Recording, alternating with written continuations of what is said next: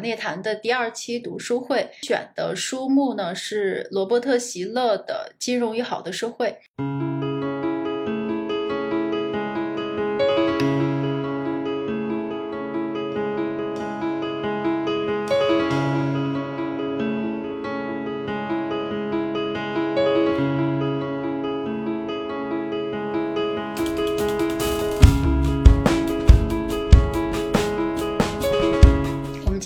是席勒老师这本书呢，其实我觉得还非常有意思。呃，说实话，我读的时候就是好坏参半吧，也有很多自己特别不同意的意见。这个呃，一会儿就请刘院长可以评价一下。那呃，我我其实还是翻着书吧，因为呃，说实话，这本书我读完之后有。一段时间了，然后因为工作突然忙，所以我我我现在印象不是特别的深，但是我在上面有做笔记，所以我就翻着书，然后我们大家一起交流一下。呃，不过开场的时候我还是想说一下最近的感想。其实，呃，我最近呢，大家可能也发现了，就是强烈谈的更新的频率不像以前那么高，嗯，所以我最近呢也反思了一下，或者总结了一下。我觉得其实新冠就是新冠的病毒，真的是一个特别神奇的事情。我觉得全世界的人民在过去这一年半的时间吧，现在都已经一年半了。呃，我总结了一下，这个新冠发生之前和发生之后最后悔的事情，我觉得有三件事儿。就是第一件事儿是买房子。就是这这个可能是比较适用于国外，像美国，他们就是在一些郊区，就是呃市中心之外，就是买房子。然后第一件事儿，第二件事就是养宠物、养狗。然后第三件最后悔的事儿，有可能就是开播客，或者是开视频，或者是全职做自媒体。因为现在看来，因为新冠已经，嗯，在世界范围内已经慢慢的恢复正常了，所以大家现在看来这三件事儿呢，做任何一件事情的时间好像都不够了，所以现在的结果呢，就是选择的第一件事儿的人，就是在郊外买房子的人就不愿意回去上班了。就我们现在就经常可以看到美国的一些很多媒体，就是苹果的员工强烈看。强烈抗议，不愿意回去上班。很多公司的人都是悲伤，因为他呃发生新冠的时候，他正好趁这个机会在市中心，比如说六环、七环之外去买了房子，然后天天在家里工作就很舒服。然后呃做的第二个选择的人，比如说买狗，就是养了宠物的人呢，就开始放弃了。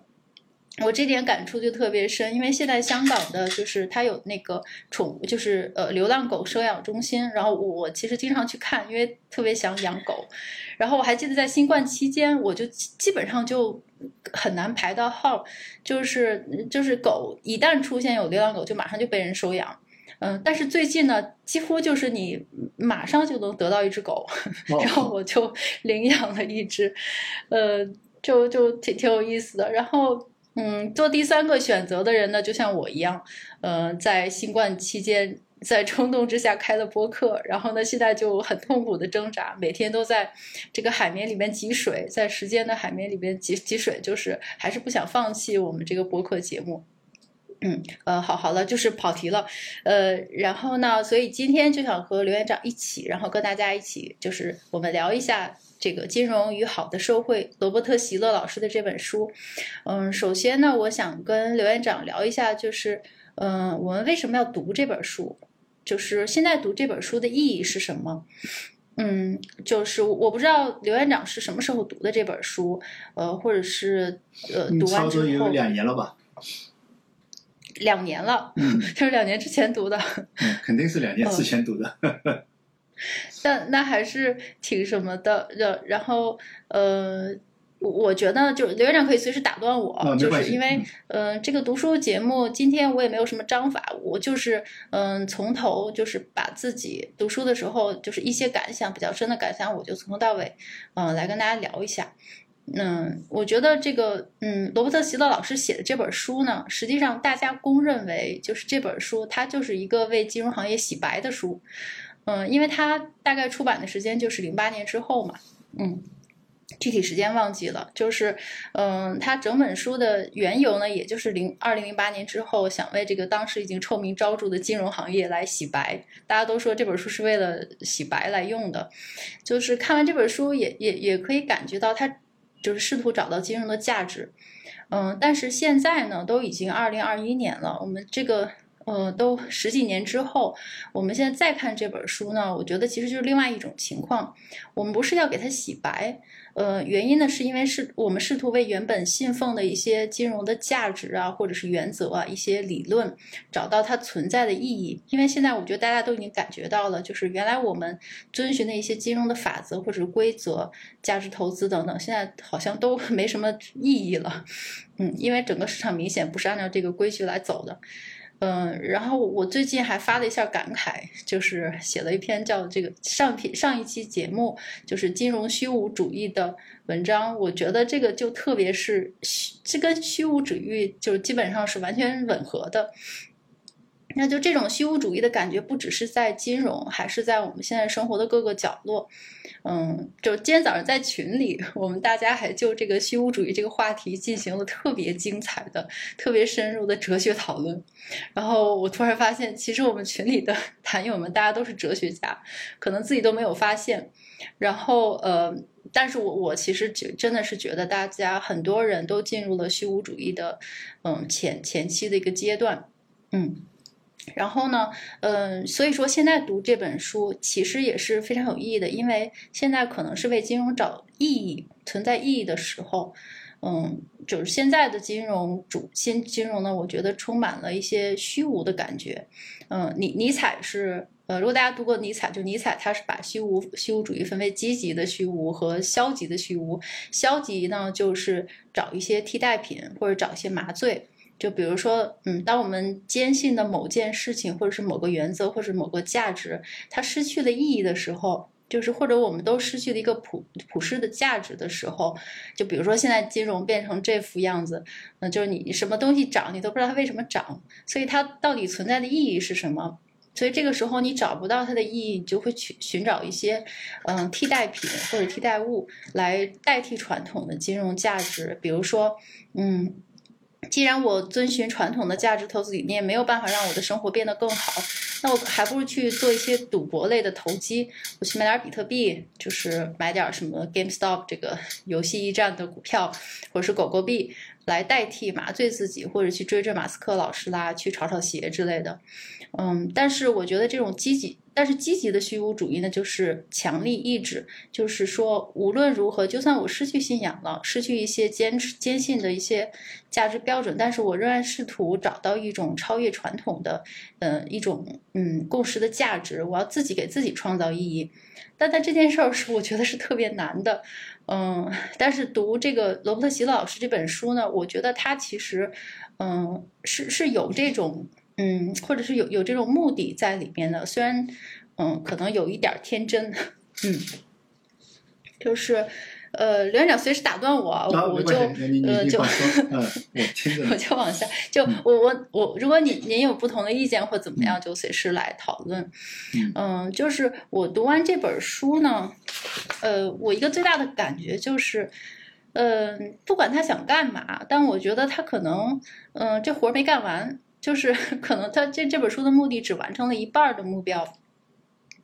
就是首先是，如果大家读就是关于这本书的书评，就发现其实它被很多人都批评，就是说，嗯，就很多人都觉得这这是一本失败的书，原因就是因为它太傻太天真了，就是呃，因为在他描述一些他试图寻找一些就是金融的解决方案或者金融乱象的解决方案的时候呢，他会提到政府监管或者是呃政治的游说的说客。然后呢，他提到他们的时候，就让人感觉他基本上是忽略了，就比如说我我们公共选择的一些，嗯，一一些一些理论在里面。就他总觉得，嗯，他可能没这么觉得吧，但是让你觉得他的这个，嗯，字里文间呢是把这些政府或者是说客这些专业人士监管呢当做是公共意志的天使，嗯，就总感觉好像是在为现有的这个金融体系做一个辩护。呃，当然并不是说不能辩护，但是，嗯，你就觉得他这种辩护的前提呢是，当前的它是默认现在这个政治或者经济安排基本上是良好的，就是这个功能，就这架机机器就大错大毛病没出，它还是可以正常的运行，就这机器没坏，只是出了点小毛病，我们可能只需要用一些小的什么小的，比如说新的自由主义。或者是进步主义的改革来微微调整一下就好了。嗯，但是现实我们看到明显是不是这样的？微调可能没有用，还要大修。嗯，所以说。呃，但是呢，它的整个就是包括整本书大概三分之二的这个章节，其实都是在论述现在的这个金融机器是非常有用的，因为它创造了一个我们现在的这个美好的世界，就是你不能抹杀 金融它曾经创造的价值或者作用。然后，嗯，其实他说的也是有道理的。嗯，其实，嗯，只要有机会，我们还有机会借贷啦、买卖啦，或者是利用金融的市场或者股票市场、交易市场来做，呃，交易买卖，或者是利用市场给我们提供的信息来确定价格。嗯，就是金融呢，使就比如说，嗯，也是使我们大部分人或者是企业或者是中小企业能够获得这样的融资的机会。那如果是有一还有这种可能性存在，那我们这个世界或社会就还是会兴旺发达，嗯，市场还是会兴旺，嗯，但是呢，嗯，就是呃，所以所以他，我感觉他整篇呢都是在提醒我们，我不是在为金融洗白，是因为，嗯，你就是大家要永远记得，就是这么多的金融创新。然后以及包括层出不穷的这种衍生出来的创新的产品，它是让我们普通人能够买得起房子，就是拥有房产、拥有资产、拥有这个股票证券，可以让我们开办经营企业，呃，让你能够承担得起风险，呃的基本原因。就是说，如果没有现在的这个金融体系或者金融这架机器，嗯，那很多社会功能就没有办法运作。而且到我们每个人也会感到特别不安全，就是你根本是没有能力或者是没有工具去承担风险的，嗯，就是嗯，他是全程在提醒我们这一点。然后呢，但是为什么大家都在 diss 这本书呢？或者说 觉得这本书，嗯，特别傻、特别天真呢？就是嗯，就是他在说到某些金融市场功能的时候，尤其是监管者啦、会计师或者是律师。他就是他对专业人士的评价都是他们是聪明的、有能力的，嗯，就积极的、真诚的，就实在是对这个我我感觉就是对金融资本主义是相当的盲目乐观，嗯，就让让你不得不觉得它是有一个巨大的盲点，就是因为我们都知道，就是监管机构呢。尤其是在一个巨大的，就是发展到现阶段的这么一个复杂的金融体系里，它是存在有程，就是要保证程序正义的可能性的。就是说，嗯，其实它并不像，呃，至少不像他的书里写的那么真诚，或者是积极。嗯，可能这些监管者或者是这些机构呢，他要么是依靠会计师，呃，依靠一些第三方的专业人士，要么等到问题出现之后。就是说，市场都市场都爆了之后，他才采取行动。嗯，但是就是说，就很多时候他们是知道问题，但是不会做，不会主动去解决问题，或主动不不会主动去修理这家机器。他们就是嗯，感觉是做的一切事情都要保证程序正义，或者是比如说，我可能说的露骨一点，保证有人背锅，我才会去去去做一些措施。嗯，所以就是。嗯，很多时候就让你觉得，可能是你觉得一点点，就是作为你就可以纠正或者纠偏，但实际上，嗯，真实的情况是会特别昂、特别贵或者太强烈，就导致于没有办法推进。嗯，那么，嗯，所以说，呃，就是最最后一本一一一点就是大家批评它的原因呢，就是说。嗯，大家很多这个评论家觉得这本书呢，就是席勒觉得他认为金融业过去是是将来也可能是成为世界的一股向上呃就是向善的力量，就我只要稍微调整一下拧拧螺丝就行了。但是他低估了这些就是权力和金金融和权力之间的制约关系，而且他。哎，说实话，确实是，就是我看他的很多地方用的这个，呃，用词啊，还有用的写的句子，都是特别强烈的精英主义，还有这种反平均主义的这种这种感觉。嗯，他虽然说一开始就强调金融民主化这个想法是好的，但是他明显就用大段的论述了，就社会发生不平等或者贫富差距，这是一种正常的观正常的现象，或者说它有存在的价值。就是说，拥有巨大财富的人，就那些富人们，嗯，他。他享有这个社会的优先权，他控制一些社会的资源，这个不平等是没关系的。我们只要让他们愿意用慈善来纠偏就可以了。就是说，嗯，我们可以让富人就是富人更富，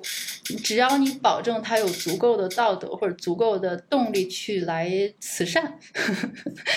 就这个我就有点无语，嗯。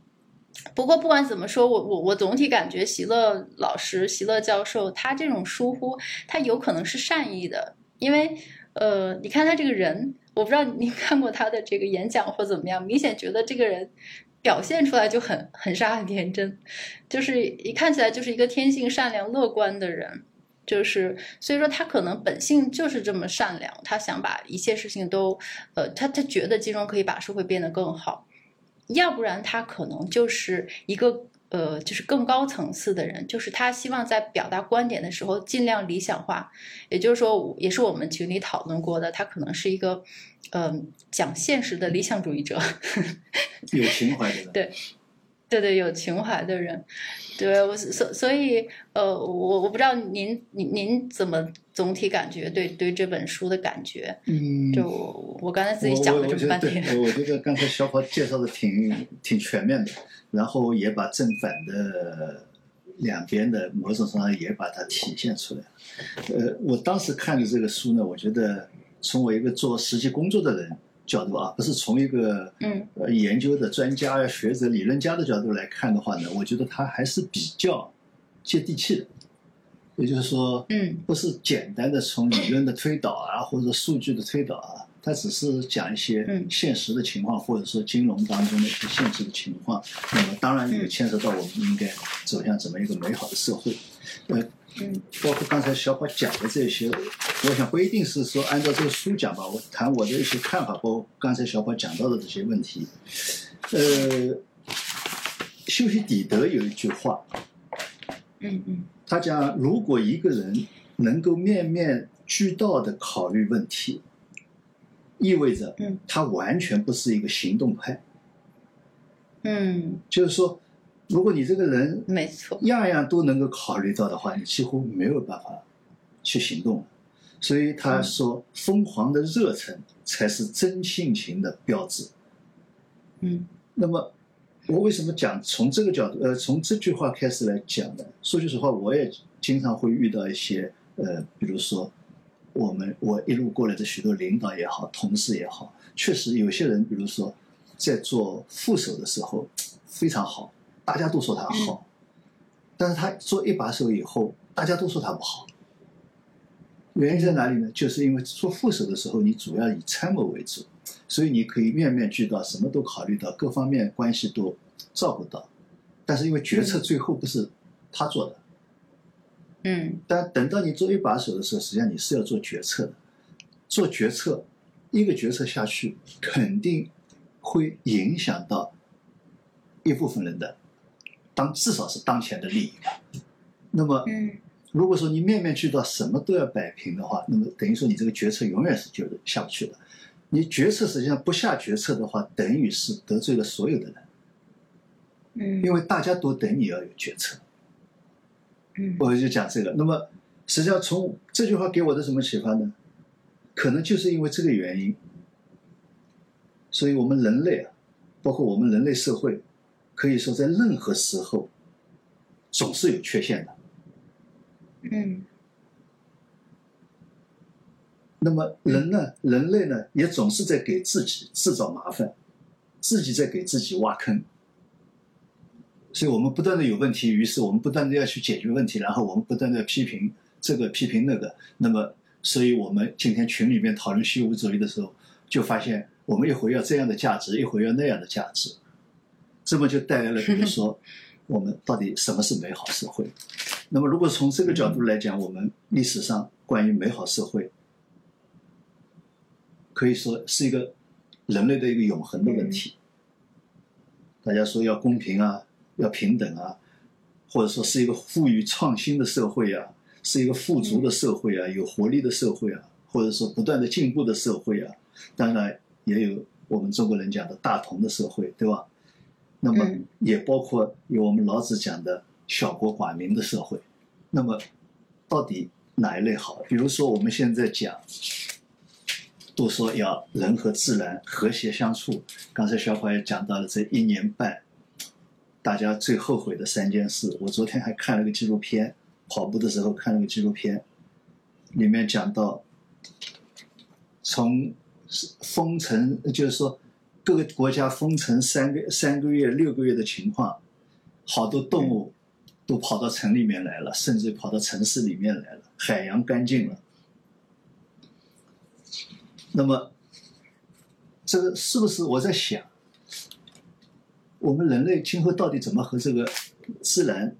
生存更和谐的生存？我们现在又在讲绿色，对吧？碳中和、碳达峰、碳中和，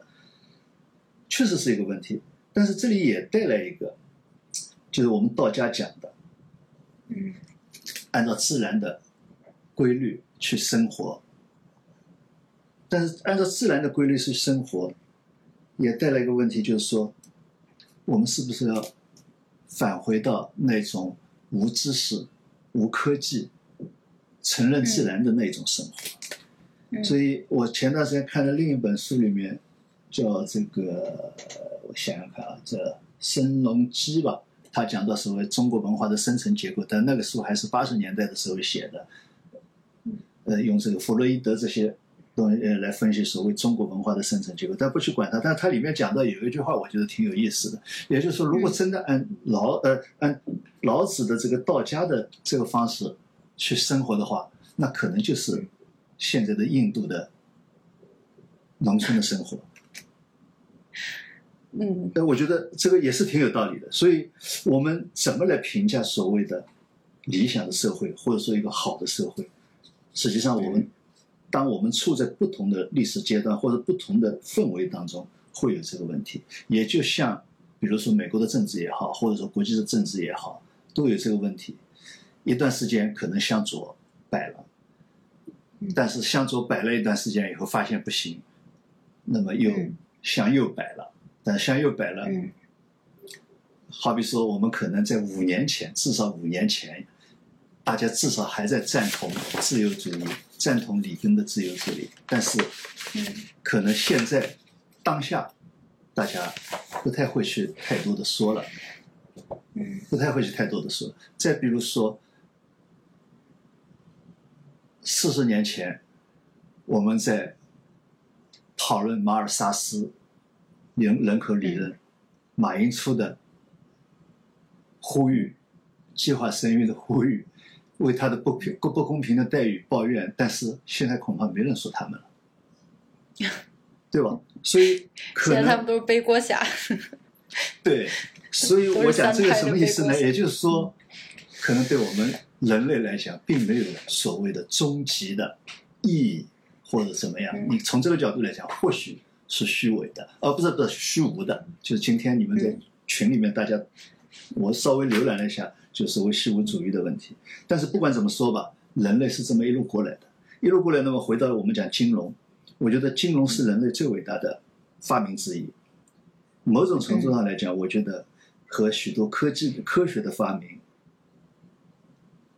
我想也不遑多让。可能和文字啊、哲学啊等等这些对人类的生存和发展有很大影响的发明。一样的，只是我们可能没有太多的去把金融对我们人类的进步起到的作用，去更多的去分析。那么，其乐实际上它是更多的是从这个角度来讲，嗯，金融在这个当中起到的作用，最简单的就好比说，我们通过信贷可以使得你的发展更快，不需要通过积累，你就可以开始扩大生产。扩大投资，提前投资，包括提前住房，对吧？那么，比如说保险，我们可以分散我们许多风险。像这些，我觉得实际上对人类的科技的发展也好，生活呃这个包括我们整个的生活的呃改善也好，确实它是起到了很大很大的作用的。但是呢，你也不得不承认，就是说金融它实际上它并不存在自身的善和不善的问题。嗯，就是说对，它是中性的，金融本身是中性的，它没有善和不善的问题。嗯那么，而且呢，金融如果说穿了就是一个债权债务的关系。那么，而且是在一个从正面讲是在信任的基础上的逐利，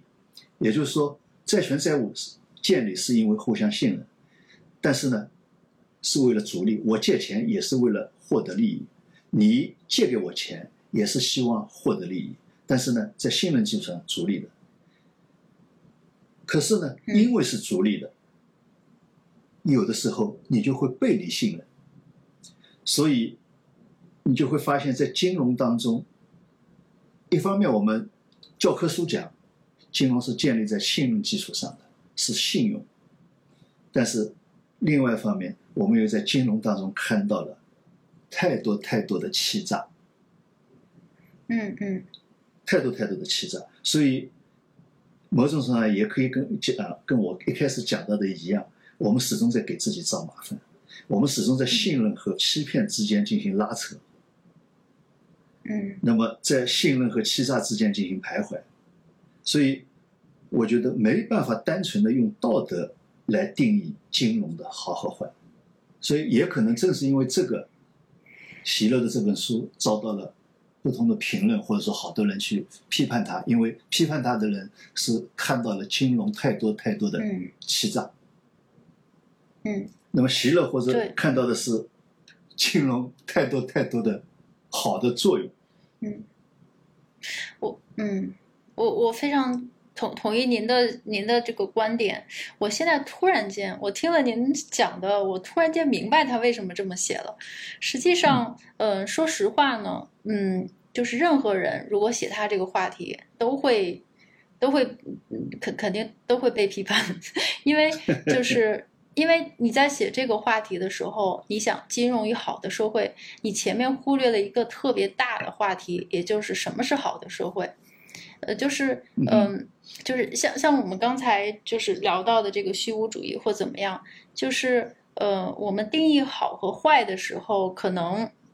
就不是说从一某一个细节，或者甚至不是从一个某个历史时期，呃，来或者说它的表现来定义它是好还是坏。可能你真的要上升到一个就是一一个嗯大的都不能说人类历史框架，或者说在一个整个都都不是说经济宏观了，可能要站在整个人类的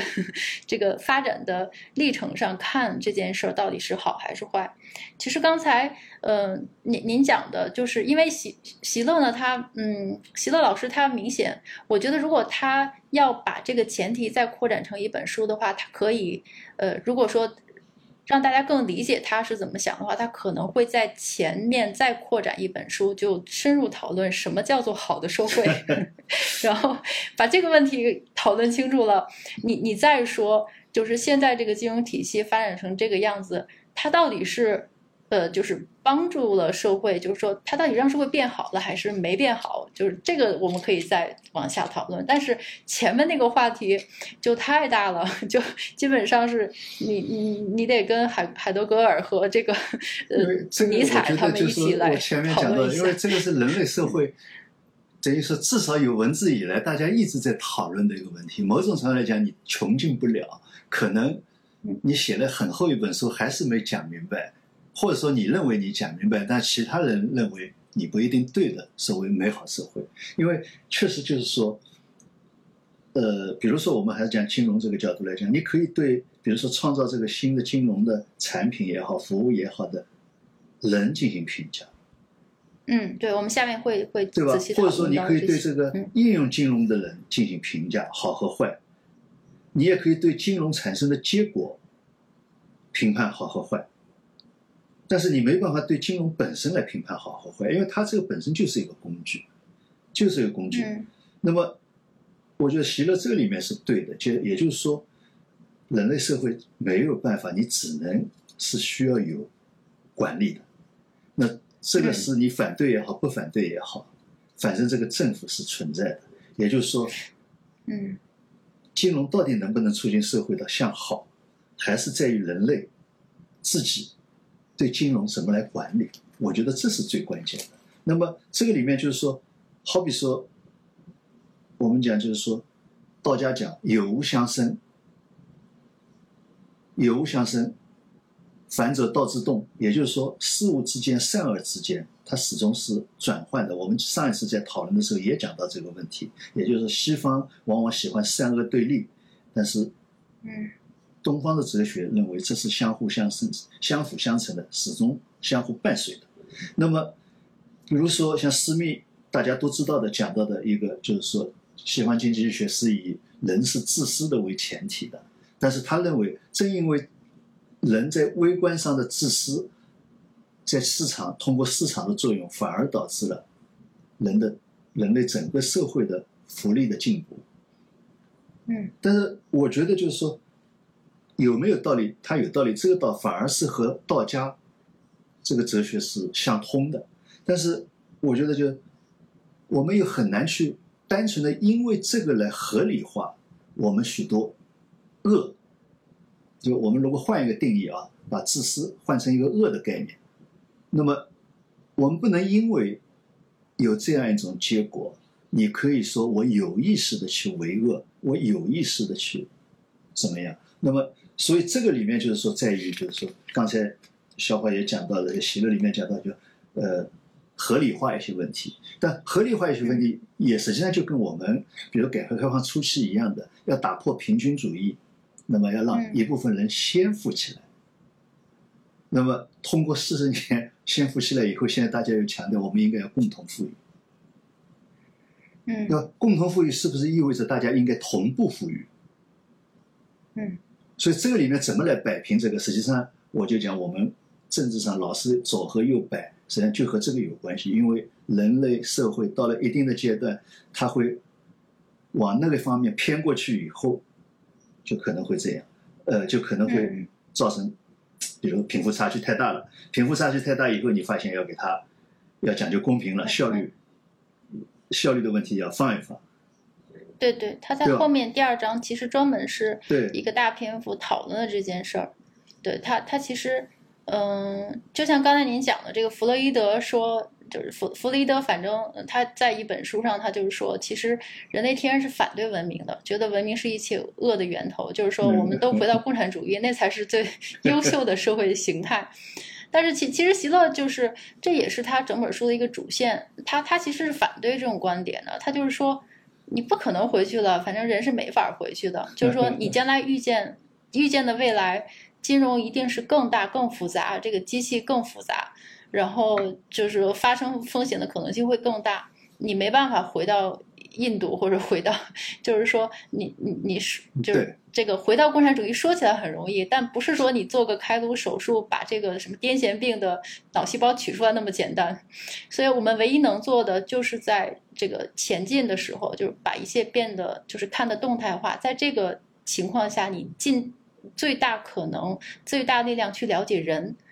就是你了解人的心理状态，他为什么不满，或者是他为什么就是就就是就是人人的本性。你在这种情况下，然后你慢慢的这个纠偏，这这才是唯一的道路。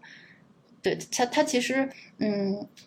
对，就像您讲的，其实看到最后，他就是这个意思。只不过这本书的结构呢，我我我简单的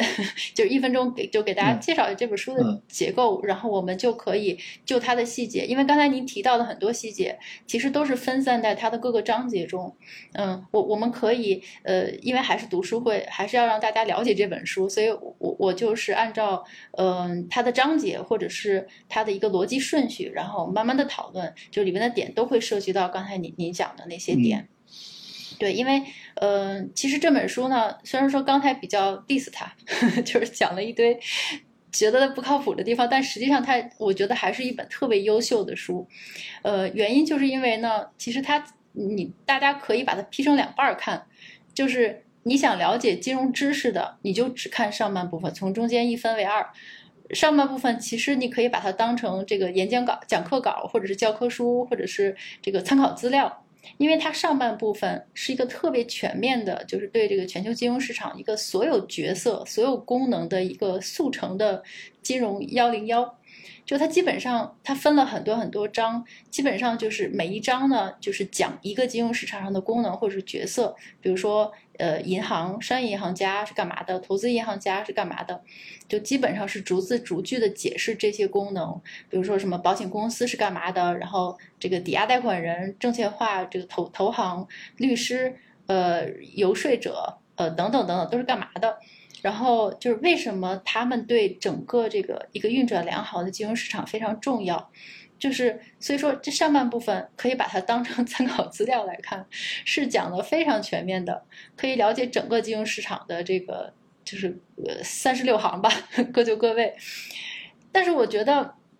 就就第一部分，说实话我没仔细读，然后读了这么多年多年的金融，这这个再不知道就就太糟糕了。所以说第二部分才是我读的特别爽的地方。它真的是第二部分，我真的是特别喜欢，因为它呃这个时候才开始吸引了我的注意力吧。因为它这部分主要就是谈到了就是金融市场如何对人类心理做出反应。它讲的重点呢就是人，嗯，就是整个人对和金融知识市场之间的一个互动。然后它是如何反过来，就是正负反馈的影响整个经济和金融市场的运行的。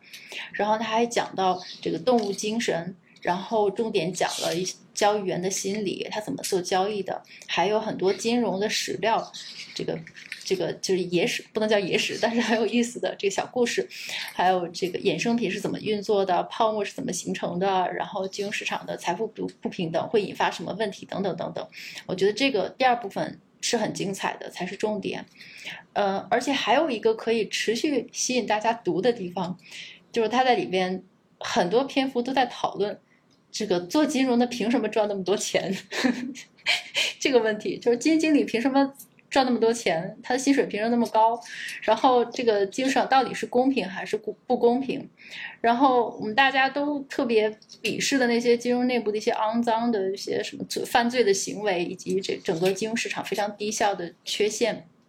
就是他经常讨论这些问题。然后呢，就是嗯，所以说呢，嗯。总而言之，他还是比较，就像您说的，特别接地气，因为他就是说了一个事实，就是金融市场运转正常的时候，这个三十六行大家各就各位，各司其职，呃，遵循遵循最高职业道德的时候，它就会使整个经济运行特别顺畅，然后可以改善我们普普通人的每一个人的生活。然后，但是呢，就就就还是让你觉得这个没有骚到痒处，就是它好像就。触到痛点了，但是没有残忍的 用刀刺下去。就是他在讲很多呃金融的问题的时候，他就是点一下，或者说啊这个小问题，或者说我们做一些小改革或小调整。然后如果你有创造力，我们就可以把这些问题搞搞定。呃，当然我说的有点夸张了，就是给我一种这样的感觉。嗯，对对，嗯，总总体感觉呃。就就是这样，所以呃，你你还是您随时打断我吧，因为我很容易就跑题或者放飞，呃，就就 就下面其实嗯，我还是想翻着书，把这个书里一些特别精彩的部分，就我划线的，或者觉得大家可能呃，如果没时间的话，可以只只重点读的部分，就是跟您聊一下，就是很想听听您的意见或者是评论。嗯，嗯就他写的这些，您您是怎么想？就是呃，首先，其实我觉得他的前言部分大家非常值值得看，就是第一章，呃，是很精彩的，或者是高高屋建瓴。嗯，其实对对于罗伯特·席勒教授呢，其实我我一直对一件事特别特别好奇，因为我也看过他写的很多书，呃，最早的什么市场波动啦，然后就是大家都知道的，就是非理性繁荣，还有大家就是可能都读过的这个叙事经济学。什么动物精神之类的，就是，嗯，其实这本书中从前到后，其实大家都可以感觉到，它跟一些普通的经济学家或者是金融教授的观点特别不太一样。他不写模型，不写那种这个晦涩的这个，呃，也不是说不写啊，但是他的重点 不在那里。他写的很吸引人，因为就是他大部分的重点都在琢磨怎么，就是对人的研究。就是他在研究这个人，市场参与者，就是我们每一个人。然后，所以我就特别好奇，就是作为一个金融学者，他到底想干嘛？就是他他有这么特别的理论，他到底是会有什么呃实际的影响，或者是想创造什么实际的价值？然后这本书中其实就有有了答案。嗯，首先他他也承认一个前提，就是刚才刘院长呃提到过的，就是目前的金融秩序，反正我们是没有办法化解这些问题或风险的。嗯，所以呢，他呃中间提到就是提到一个他想做的事儿，就是他想建设一个包含着各种风险信息，而且能对这些信息进行及时处理的一个一个硕大的精良的数据库系统。然后在这个超强的数据库系统的帮助下，就可以把全球市场所有的风险、交易风险以及所有的获利机会都能够得到及时的、精准的反应和反馈。然后，呃，就这个东西呢，或者这个数据库或这个平台等等，它就是作为我们未来金融的一个信息基础设施建设的一个一个金融的呃基建。然后在它的基础上，我们可以创造出很多新的金融工具。然后我们大家都可以在金融市场上去交易这些。已经充分渗透进了各种信息的金融工具，然后我再把这些金融工具充分的民主化，也就让所有人都能够用这些工具来做交易，呃，做投资来管理风险。嗯，所以，所以我读完之后，呃，我就觉得感触很深，因为有点英雄所见略同的感觉。呃，当然，当然也不不是说把自己跟 跟他这个来比较。嗯，因为我其实也有一个小小的想法，就一直也是很想建立一个能够充分反映市场一些，呃，市场上面我们平时看不到的信息，不是说看到像彭博上的股价，或者说新闻媒体头条，嗯，其实上市场上还有很多大家看不到的，比如说叙事、讲故事，呃，推动市场就是波动的一些背后的一些叙事。嗯，我我是想做这么一个叙事的机器，就是也许它不能够反映所有的故事或者风险的信息，但它一定是能够，呃，反映什么样的说法或什么样的叙事正在推波助澜，嗯，推动这个市场的波动，就是这里边也可以用到很多的技术手段啦，比如说，呃，NLP 啊，什么自然语言处理啊等等，嗯，所所以我就觉得哇，呃。不知道是不是我的水平 有所提高，想可以可以跟他有有点我我非常支持，交叉，非常支持这个行为，就包括喜乐的，包括小跑的，呃，能够去建立这么一整套的体系，收集最完整的信息，然后找到呃反映各方面的风险，通过这个呢来创造新的金融工具。但是呢，我想想的就是说。呃，他依然达不到他想要达到的理想的社会。嗯嗯。也就是说，为什么包括小跑一上来就讲到了，大家现在对金融特别那个呃鄙视，或者说认为好多原来的一些价值观或者说理论现在都失效了。我觉得我前段时间写过一篇文章，我就讲，实际上我们人就是这样，就我们不断去掌握规律。但是呢，这个规律一旦被你掌握，你就会极端化的去应用这个规律。当大家都极端化的去应用这个规律，实际上这个规律就失效了。嗯。那么就好比说，我们央行现在通过是呃放水或者收水来调节市场，当整个市场都已经摸到了央行这个规律以后。大家都去做那个事情，都去按照这个来反应的时候，实际上央行这个作用已经没有了。原来放水和收水的作用实际上就没有了。那么这也就是现在大家觉得价值投资啊这些作用没有的原因，因为是现在整个金融市场上，大家并不是按照某一个公司的具体的经营方式在看待市场。他是在看央行在做什么动作，会影响到什么市场，然后他只是要赚的这个波动，包括利率的波动，包括汇率的波动，只是要赚的这个钱，他并不是想要赚你作为一家公司本身能不能给他分多少红的这个钱。那么这个当然就和原来的理论规律全部破掉了，所以。当你把整个这个体系、习乐的这个体系建起来，小跑的这个体系建起来，一开始的时候你肯定会得到很多好处，但是，嗯，后面又被人家破了，然后又会有许多欺诈啊或者怎么样啊，然后你要嗯需要新的系统来进行重新的评估。嗯，对，呃，其实我非常同意刘院长，呃，正是因为这个，所以我的机器跟他的机器不一样，他他他的机器是啊，当当然了，我就是有点夸张，就是嗯。我我就是因为知道，呃，我我也理解这一点，就是这就是所谓的政府反馈的效应嘛。就是假设你真的有个机器能预测明天这个，呃明天这个抖音的股价涨到百一百块钱，然后你今天肯定会动作，有所动作。然后如果你今天动作了，那你明天你今天这个动作会影响它。在这个实施过程影响它的股价，所以它明天必不是一百，所以你的你的这个预测就失效。就是就是说，嗯，所以我我就不会做一个数据或者说预测数字它涨跌的东西，我是想做一个，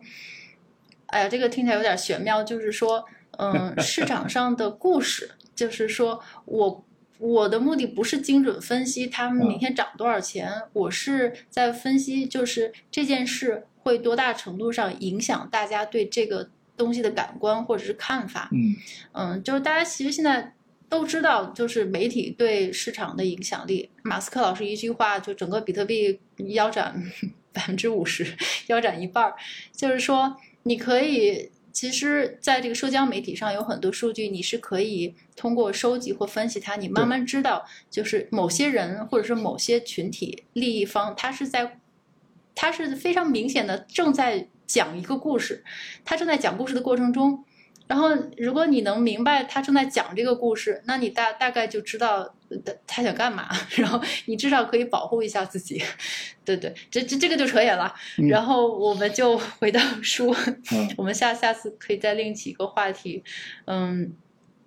哎，不过我我我再开开一个小差，就突然间想起来最近的一些事儿。我最近跟一些朋友们在聊，就是呃，我不知道您可能也了解，就是前前港交所的主席李小加老师，就是他不是已经退休了吗？嗯嗯，然后呢，他最近想做一个新的创业项目，大家其实可以在网上查到这个项目，呃，叫做牛马新市，就是牛牛排的牛，然后马车的马，就是新市，就是新的市场。嗯，就是他想做的事儿呢，这是一个创业项目，就是他可能在两会上提到过，就是叫做低贯通。嗯，大概的意思呢，就是他想针对我们国内的一些 SME 中小企业这个行业，然后把国外，尤其是因为香港还是这个资金的重地嘛，他想在香港就把国外的这些资本引入国内，然后中间呢，他会利用很多的技术的手段、技术的机制，就比如说利用技术和数据的手段，把就是国内的中小信息的这个信息的完全透明化，然后给到这些国外的资本，然后让他们做出很好的决策，就是。嗯，这他他的这个想法其实跟 席勒老师的很像，就听起来都是很傻很天真，都都是嗯想把这件事儿尽量变得透明，嗯，然后嗯让让让资本能够更好的来来做决策。我觉得您您我不知道您怎么想，估计您可能觉得这招可能行不通，还是怎么样？对，我觉得这个是一个很好的想法，就是说，呃，呃，什么所谓的这个滴灌吧。但是滴灌滴灌，你得找到被滴灌的对象，呃，这个去怎么找，这是很需要功夫的。呃，我不知道他最后会怎么做，因为作为中国来讲，中小企业或者小微企业很多很多，那么他到底是照顾某一类？还是说普遍性的都要去照顾，这个实际上是一个很大的问题。那如果说他只是说我聚焦于某一类，那么他用什么技术才能够找到他想要聚焦的，这个是最关键的。如果说真的能够有这么一个技术，它就很快的能够把分散在九百六十万公平方公里上面的这一些小企业，它能够精准的找到，然后进行滴灌。这个我觉得。呃，是可以成功的，但是我觉得前面这个是基础，这个成本是很大的。嗯，嗯，不得不说，背后还是情怀吧。我觉得嗯情怀的成分非常的大。对我们做一件事情嗯还是需要情怀的，说情怀也好，说理想也好，都一样。对对，呃，哪怕是赚钱的理想也是。嗯，好，我们就说回来，嗯 跑题了，不好意思。呃，然后我们还是说到这本书，呃，前半部分呢，它真的是一个非常简明全面的金融学幺零幺，就是我觉得席勒老师他。它是一个很奇怪，就是不一样的角度。它从各种金融市场的职能和职业来入手，它概括的真的是特别广。银行做银行的，做投资的，做投行的，证券交易、保险商，什么金融工程做模型的，呃，监做监管的会计师，然后还有政府。但是我我就想。就是说，为什么他从这个金融从业者这个角度开始来论述整个金融以及金融和社会的关系？嗯，其实是因为他他里面也说到，他相信就是想，如果想要任何一个体系运转的良好，不管是金融还是什么体系，你首先必须培养出与之相就是专业的从业者，就是要有靠谱的人来做这件事儿才行。然后他中间还举了一个中国的例子，他说，嗯，我们中国中国人平均每八千人才能有一个律师的服务，但是相比之下，每三百个美国人就有一位律师的服务。当然了，就是这句话我们可以批判一下，就是大家都知道，呃，我这就又岔岔开个岔开个题外话，就是我其实也跟很多美国的朋友聊，就他们都觉得美国如果将来真的是出现了巨大的问题，这个国家亡亡国了，那一定是毁在。律师这个行业上，就一定是毁在政治正确上，因为我们都知道美国有个硕大的、巨大的法律产业，这个产业是相当赚钱的。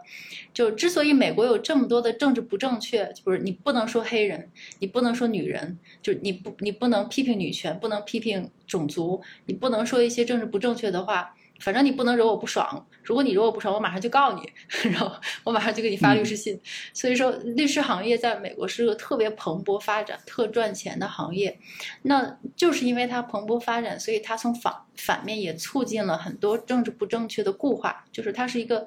互相反馈。你这个律师行业越发展，它它它就这个政治不正确就变得越来越就是尖锐。嗯，但但当然了，我们先不说这个律师，呃呃，但是从席勒老师，呃，他的想法呢是，他说为什么专业人，尤其是像律师这个行业在金融行业这么重要呢？是因为他是直接起草金融合约的人，就是这一点其实我是同意的，因为就是金融和资本，就有时候大家一说资本，他可能可能就会把它想象成一堆钱，实际上金融和资本它本质上就是一纸合约，它就是规定了你。你欠谁的钱？你什么时候要还？要要要多少还钱？你的负债和资产都在谁谁那里？然后这些资本会用在什么地方？然后律师他能够起草这个对金融来讲最重要的合约，当然也能够监督合约的执行，所以他们才是最有能力保护民众不不受这个金融权利滥用伤害的。所以他们在金融中就嗯扮演着非常重要的角色。呃，所所以，他用这个律律师作为例子，就是说，专业的人在金融系统中是非常重要的。嗯，所以他从从业者角度入手来讨论这件事儿。对，嗯，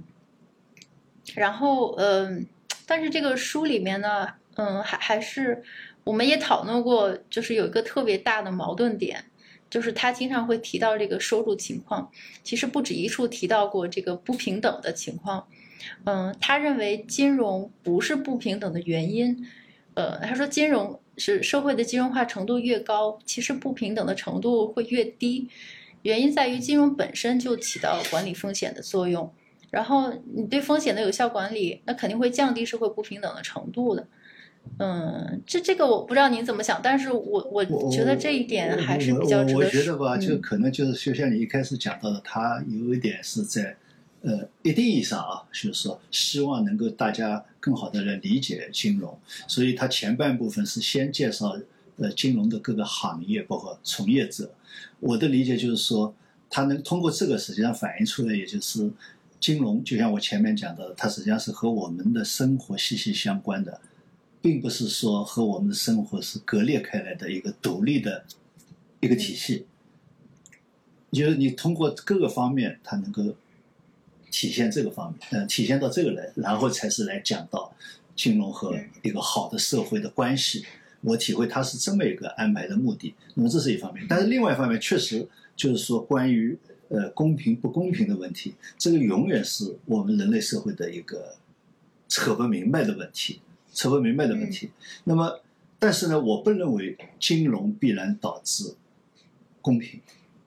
我认为，如果说金融是自然发展的话，它一定是导致不公平的。嗯嗯，就是说，确实我们比如说刚才讲，通过保险可以分散风险，通你自己通过储蓄啊各方面来分散你自己一生的风险，或者说调整你一生的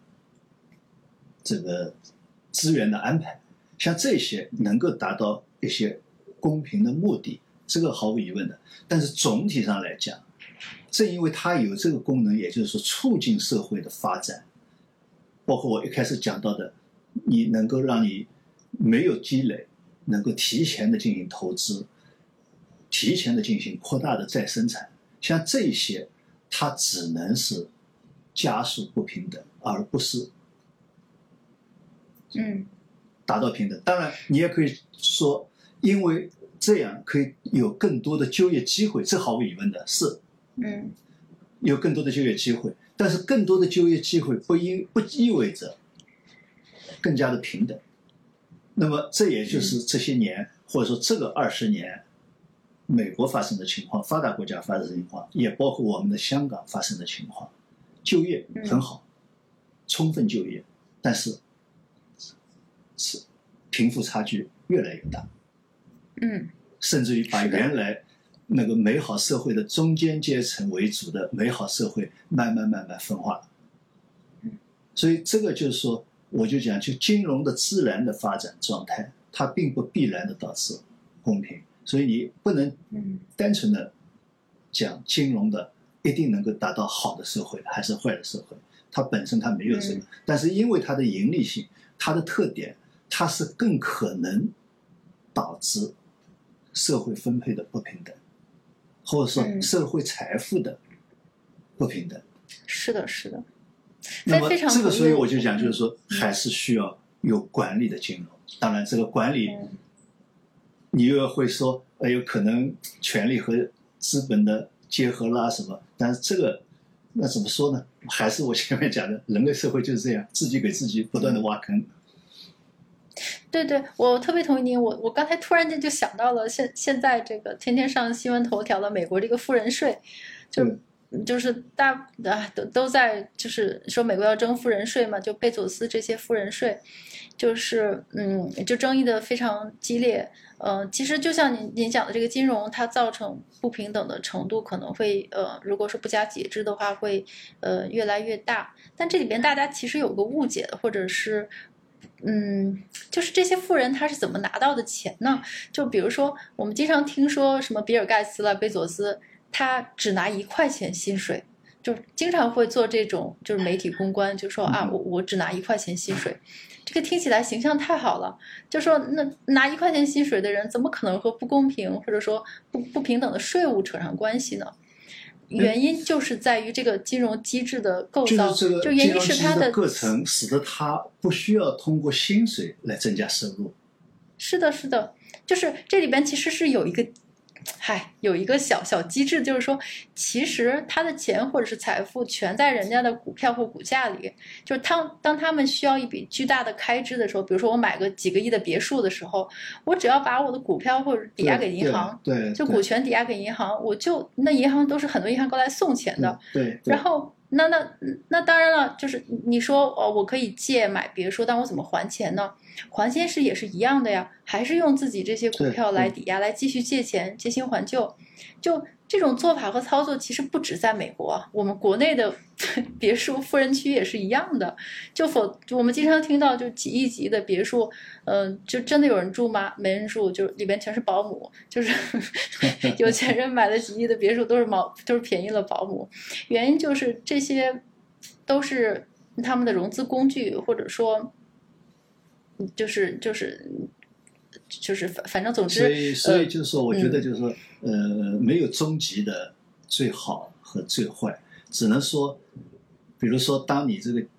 一个社会相对来说总体都比较贫困、比较困难，就业困难啊什么，那么通过金融的促进投资，它可以增加更多的职位，让更多的人就业，让更多的人过上相对比较体面的生活。这个时候，你可以说它能够达到一个相对的公平。但是再往前发展，有可能就会不断的拉大，拉大不等于说底层的人一定说没饭吃，只是说相互之间会差距越来越大。那么差距越来越大的时候，不是说要节制金融本身，因为你节制金融本身可能对经济的发展又会减慢，这个就业可能又会减少，而是说在另外一方面你是不是进行一些调节？因为在金融拉大这个。贫富差距的时候，不一定是，当然有金从事金融的人有很高的收入啊，这些收入基本上还是以某种上还是以这个薪薪水为主，对吧？最多是呃花红，对吧？但是更多的是因为有资本的人钱生钱，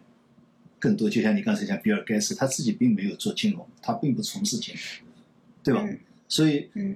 这个时候你要靠的是其他方面的方式来进行调节，而不是说来节制金融、压抑金融。金融实际上你还是要让它发展，让它来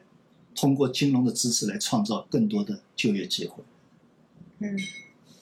对，非常非常同意。就是，嗯，然后另外一点，我我就 引申到另外一个，就是比比较，呃，这个就可以再继续引申到这个。就是金融里边的非法行为，嗯，就里边他这个，嗯，喜乐老师也在里面有有一大段的论述，其实还是主要是针对二零零八年那个次贷危机，然后，嗯，就很多人也是说你你你这个二零零八年这个金融行业明显是在犯罪嘛，你你还是要为他洗白吗？然后。嗯，他其实说非法行为当然是导致金融危机的祸源之一，但是呢，在他看来，如果你把所有问题都归结到这个原因上，你就会忽略一些更宏观层面上的真正的原因或真正的问题。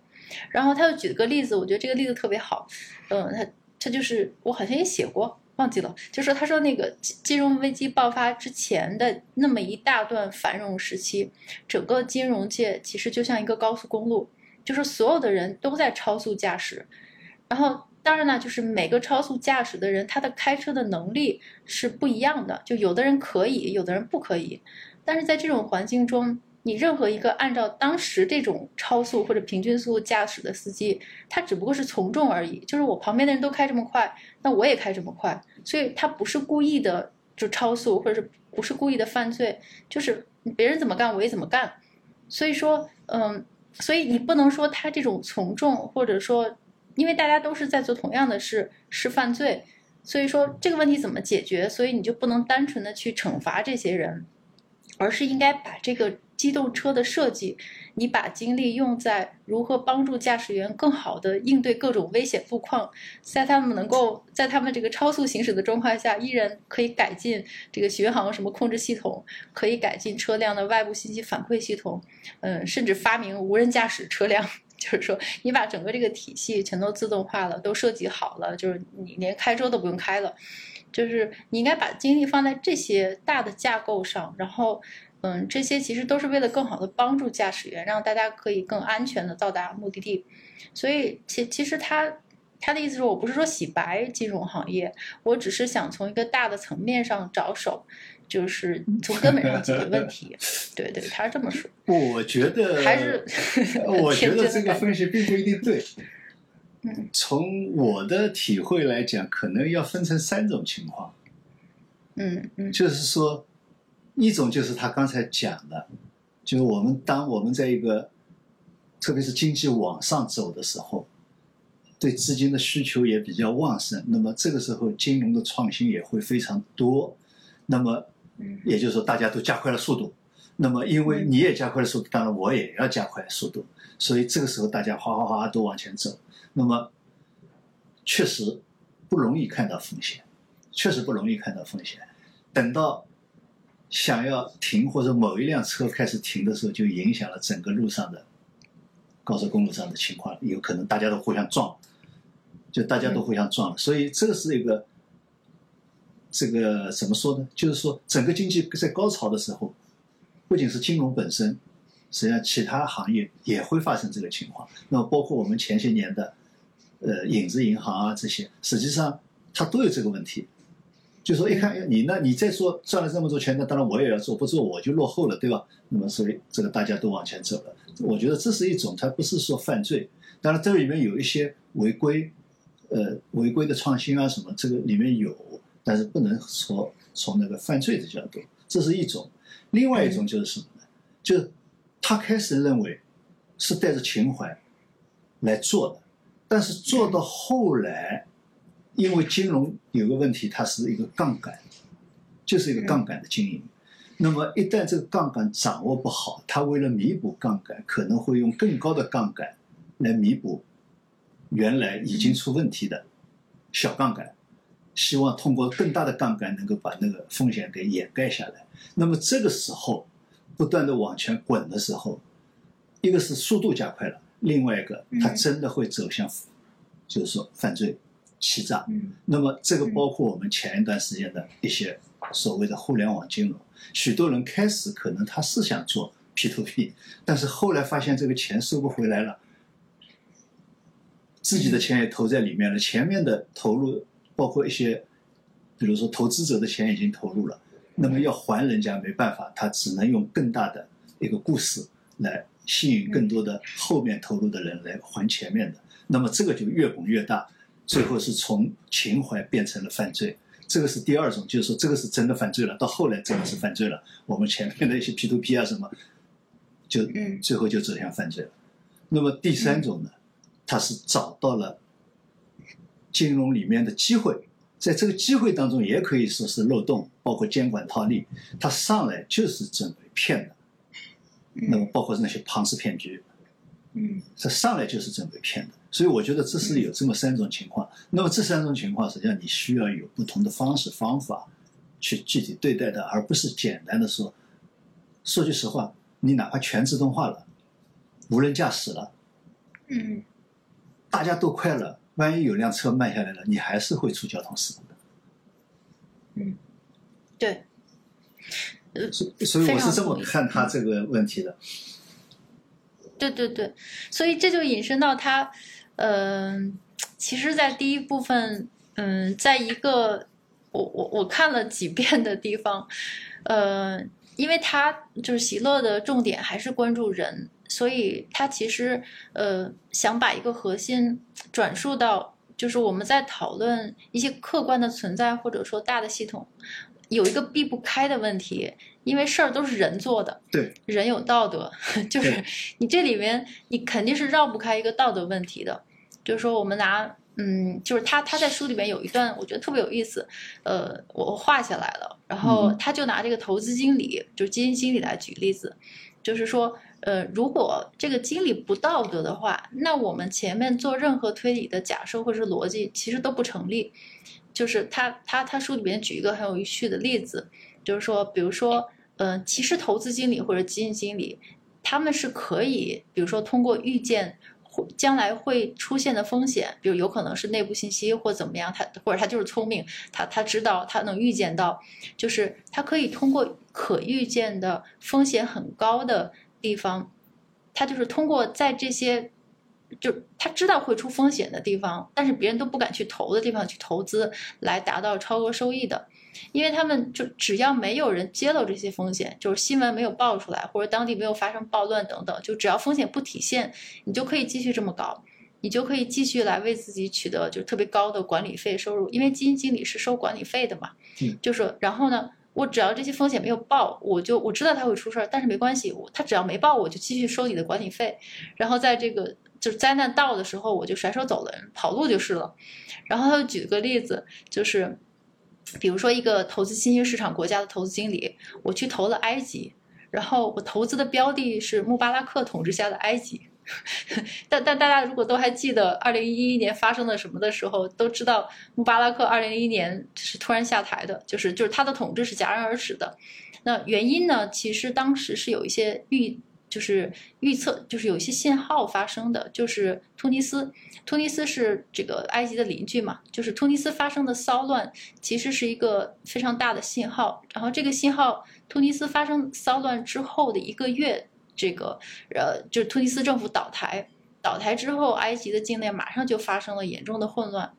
就是，也就是说，如果你当时充分了解这个地缘政治的话，然后你以这个突尼斯的政变为转折点，你就知道这是一个迟早要爆的风险。然后，但是这个风险之前的回报收益率是相当高的。但是说，呃，按正常来情况来讲呢，嗯，就是一个有道德的经理，呃，基金经理，你应该及时止损，因为你没有这么做的话，就是你你只收管理费，就是说。嗯，如果你完全不考虑道德问题，或者说你的职业操守的话，你完全有充足的动机来继续投资下去，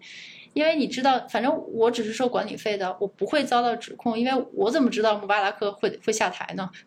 对吧？他他他会拿这个做理由，然后。然后他就举了一个很有意思的例子，就是这耶鲁金融集团曾经做就为这件事做了个模型，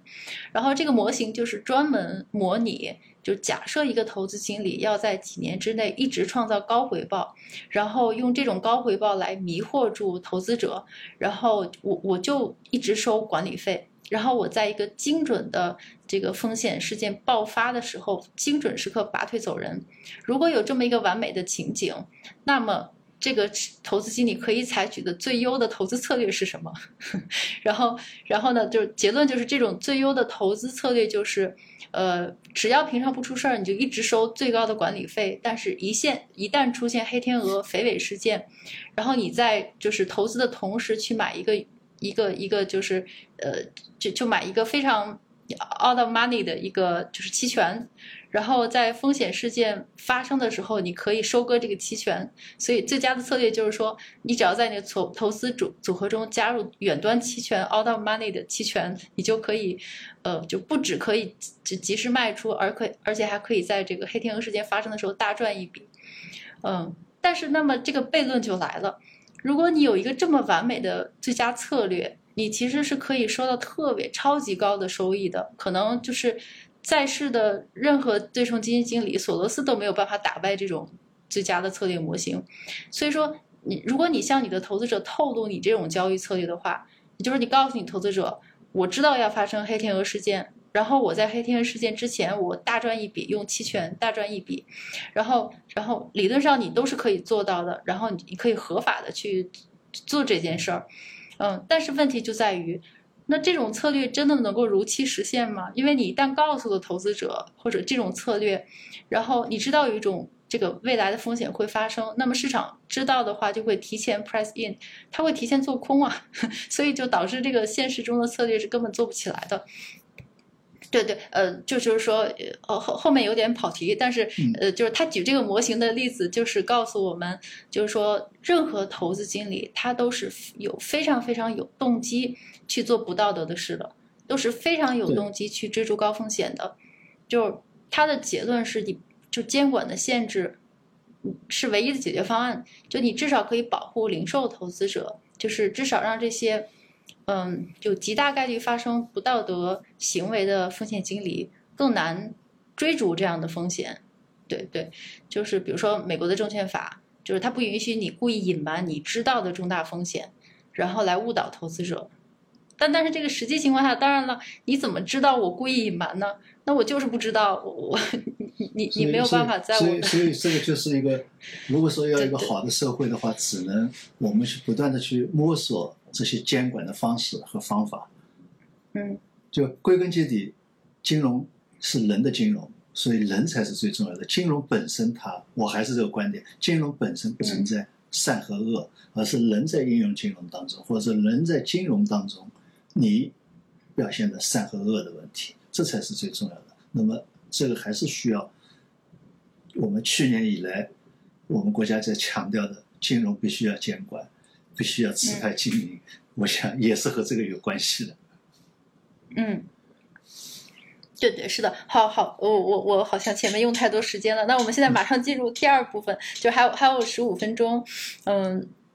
就就是还想就是呃，我最后想想想请您评论一下，或者我就觉得整本书中最大的精华部分就是第二部分，就我我觉得比较就也是推荐大家重点读的部分，嗯，就是在整个第二部分，它开篇有一个小小的段落，我觉得写的特别精彩。然后这个大概的意思就是说，嗯，不管我们是要经常给金融洗白，还是要经常为金融找到意义，反正它总会出问题。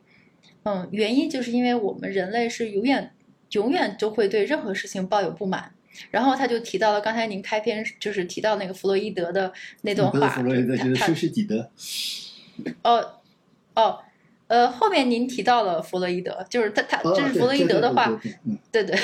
就是说，嗯，弗洛伊德说，是他在一本书中说，人们长期以来就对文明的现状抱有高度的不满情绪，而且大家都有一种共识，就文明是带来人类苦难的罪魁祸首。然后，如果我们能够放弃现在的文明，回归原始的生活方式，我们会更加幸福。然后，所以他说，传统的共产主义理念是非常有吸引力的。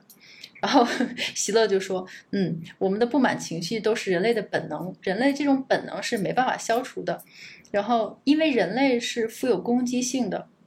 然后人类这种心理和本能会驱使我们永远要去追求更多更多的东西。所以说，呃，你说回到你说来实现共产主义，废除私有制。”就说的简单，它不是一个开颅手术，把这个躁动症是把把这个神经切除这么简单。然后，所以就是说到它整个的理念的重点，就是说我们其实根本没办法回去了，反正你都回不去了，你不可能回到更简单的文明，所以你只能继续向前。所以我们唯一的办法解决办法，就是在继续前进的路上，必须更好的理解人类的这种不满情绪。就是人类这种希望啊、贪婪这种情绪，然后你在理解的同时，来试图更好的管理它，就是您您在开篇说的那个观点，对。然后嗯，但是呢，我们不可能知道一个更正确的途径。你所有试图缓解人类不满情绪的方案，要不就是隐性的，要不就是要承担巨大风险的，就是你你没有别的选择。然后，然后就是呃，第二整个第二部分的下面呢，就。就是我特别喜欢的部分，因为他就从用社会角度，他就不说任何金融理论，不说任何模型，他就是纯用社会学的角度来探讨很多金融理论。就比如说，为什么市场有效理论是不正确的？嗯，因为有一个深层的人类学的原因，就是人类对美的定义。然后他就引用了一个数数学家赫尔曼的一句话，他说：“美是永远与对称性绑定在一起的。”也就是说。呃，人们在数学中发现的美和我们在艺术品中发现的美是一样的。就说，我们之所以觉得艺术品美，就是其实它在某种程度上很对称。然后我们觉得一个小姐姐很漂亮，是因为她的脸很对称。然后我们在数学中，呃，同时呢，在金融中也是在一直追求这种对称的美。就是，而且我们不仅是一直想看到，呃，金融中的对称性，而且我们就是发现隐藏的对称。对称性的过程，这种体验也很爽，也很美，就是是非常吸引人的。就比如说，为什么会有市场有效这个理论出现呢？就是因为它暗含了一个特别对称的理论。就比如说，嗯，就是均值回归，就涨过头的一定会跌回来，跌过头的一定会涨起来，就是它其实是一个对称的理念。就我们经常说那句话，有牛会爬上忧虑之墙，熊会滑下乐观的山坡。就是别人贪婪我恐惧，别人恐惧我贪婪。其实它都是一个在寻找对称性的美的这么一个过程。就是所以说呢，他说为什么大家都这么推崇有效市场假说？虽然他其实本质上就是席勒一直是反对这种这种学说的，他觉得他不觉得有效市场会真的存在。但是为什么大家还是会被广泛接受？就是说，就是因为人类在创建任何理论的过程中，也都是在追求这种对称的美，就是它有一种追求完美的本能。然后，呃，有效这个有效市场理论，包括这个绝对理性人的这种经纪人的假说呢，就是他就认为金融市场能够有效的综合所有的公开信息，所以说任何你看到的一些价格的剧烈波动。它一定不是某个人犯错误导致的结果，它一定是有个更潜在、更绝对完美、更深层的高层的机制来调整它。所以说，它是市场在就是看不见的手在做纠偏，或者让它恢复平衡。然后，反正是有一个隐性的神奇的力量在完成这件事儿。所以说，这这种这种理论或这种说说法呢，特别吸引人。嗯。而且这种绝对完美理性的这种假设呢，也是我们几乎一切经济学思考的一个核心。然后，嗯，就是然后他就举了个例子，就是李嘉图的理论，然后呃，这个理论叫什么？等一下我翻译，呃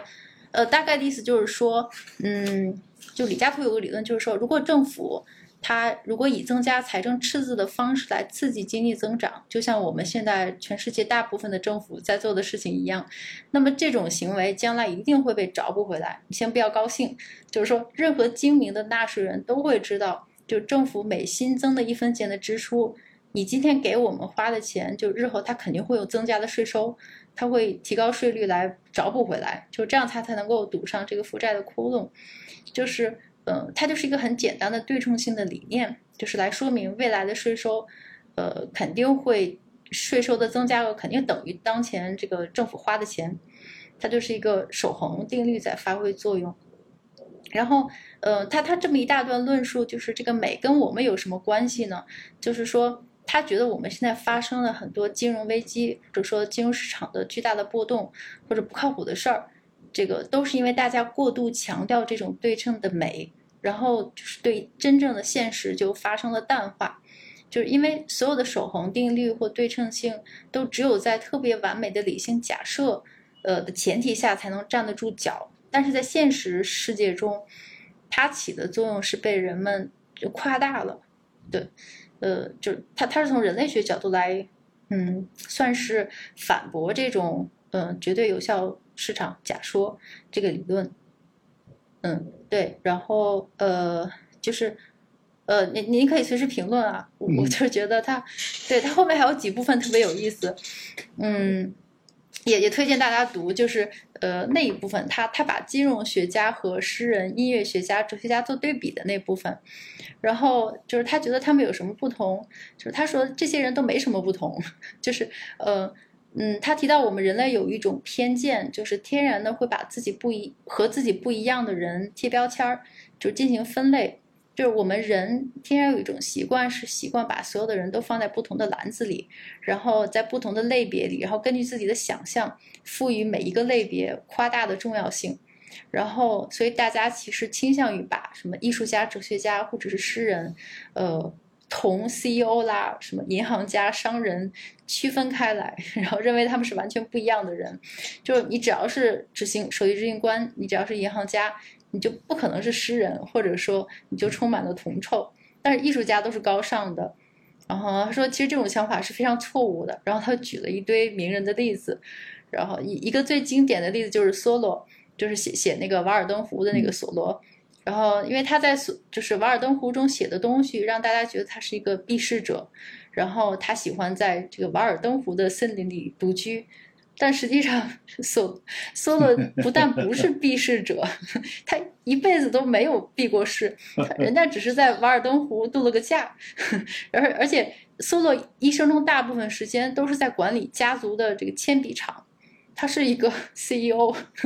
然后他还发明了一种制造笔芯儿的一个新型铅粉。所以说，梭罗本质上是一个商人，他只不过这写了《瓦尔登湖》，就是让大家觉得他是避世者，只不过是他认为赚钱不应该成为人生最重要的目标而已。对对，所所以就是 他他的意思就是说，金融家跟你觉得特别高尚的那些艺术家，其实可以是一种人。是的，然后。对对，我觉得这个例子特别适合您，您就是一个书法家。其实您就是一个书法家，就是说，我觉得就是说，他被金融耽误了的书法家。就是说，席勒的这本书真的是很值得看的，就包括前半部分。呃，你如哪怕是你是在金融领域的人，你也不一定知道整个金融的行业的这个状态。那么他很全面的来介绍，包括和金融相关的，比如说律师事务所、会计师事务所。像这些，他是都给你介绍，所以对你整个的来了解整体的金融是非常有帮助的。同时，我刚才讲了，通过这个也反映了，也就是说，金融实际上是和我们整个社会，我们每个人是息息相关的。虽然我们没有去贷款，虽然有的人可能银行账户没有，但是实际上还是和你的生活相关的。这个是一个方面。另外一个就是后半部分，我觉得。确实，就是我为什么说它接地气，就是这个原因。就是说，不是纯粹从理论上、概念上来看待社会、看待金融，而是说从人的实际的行为方式来看待社会、看待金融，包括看待金融的从业者。呃，我我有的时候讲，比如说讲理财，我们很喜欢，我们搞理财的很喜欢把客户分类，就像你刚才讲的贴标签，激进型的、保守型的。实际上，每一个人都有他的需求的不同的面相，就面它的不同的面，就是说，可能我们每个人都是六面型的、八面型的。嗯，等于我有一部分，我想，假如说我钱多的话。再钱多再钱多，我这个人再激进再激进，我总要留一部分钱，随时要用的，日常要花的，对不对？所以我不可能说都是那样。那不也包括就是说，去年讲到这个人间烟火的问题，我也讲了，哪怕是一个很很有钱，一天到晚在别墅里面过所谓很高档的日子的人，他可能也希望穿个拖鞋，踢踢踏踏的。到外面溜达一下，嗯嗯，不一定在空调里面，所以他也有许多下里巴人的爱好和喜好。那么，实际上这些作家也一样，画家也一样。我也知道好多画家画的那里讲起来我是多么的高尚，我是视金钱如粪土，但是他柜子里面全是现钞，一幅画一幅画按按尺寸在卖，你少一分钱都不行，对吧？所以这个里面就是说。我觉得确实就是人是多面的，所以没有我们虽然追求美，你刚才讲要追求对称，但是确实没有现实当中不存在正方形，嗯，这个正圆形，现实当中也不存在均衡市场，嗯，也不存在非常非常同意，对，是的，嗯。哎呀，这今天时间实在是不够，我想想给大家留点时间，嗯，但是它后面还有很多特别精彩的段落段落。其实我发现后面有画了两大页，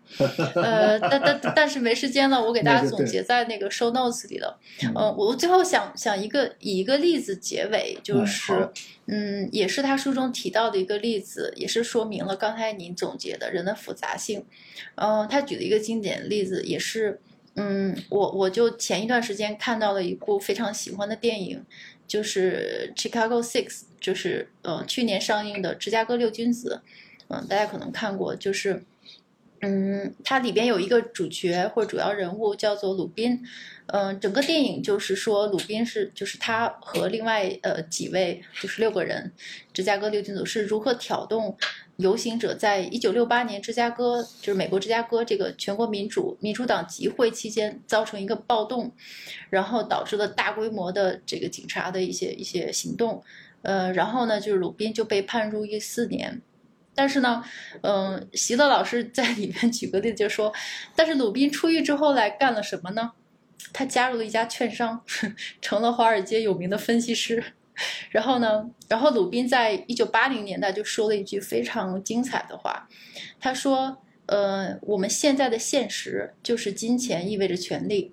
就二十世纪六十年代我游行的时候，警察是人人畏惧的事情，警察拿起枪就是最大的恐怖，就是最大的权力。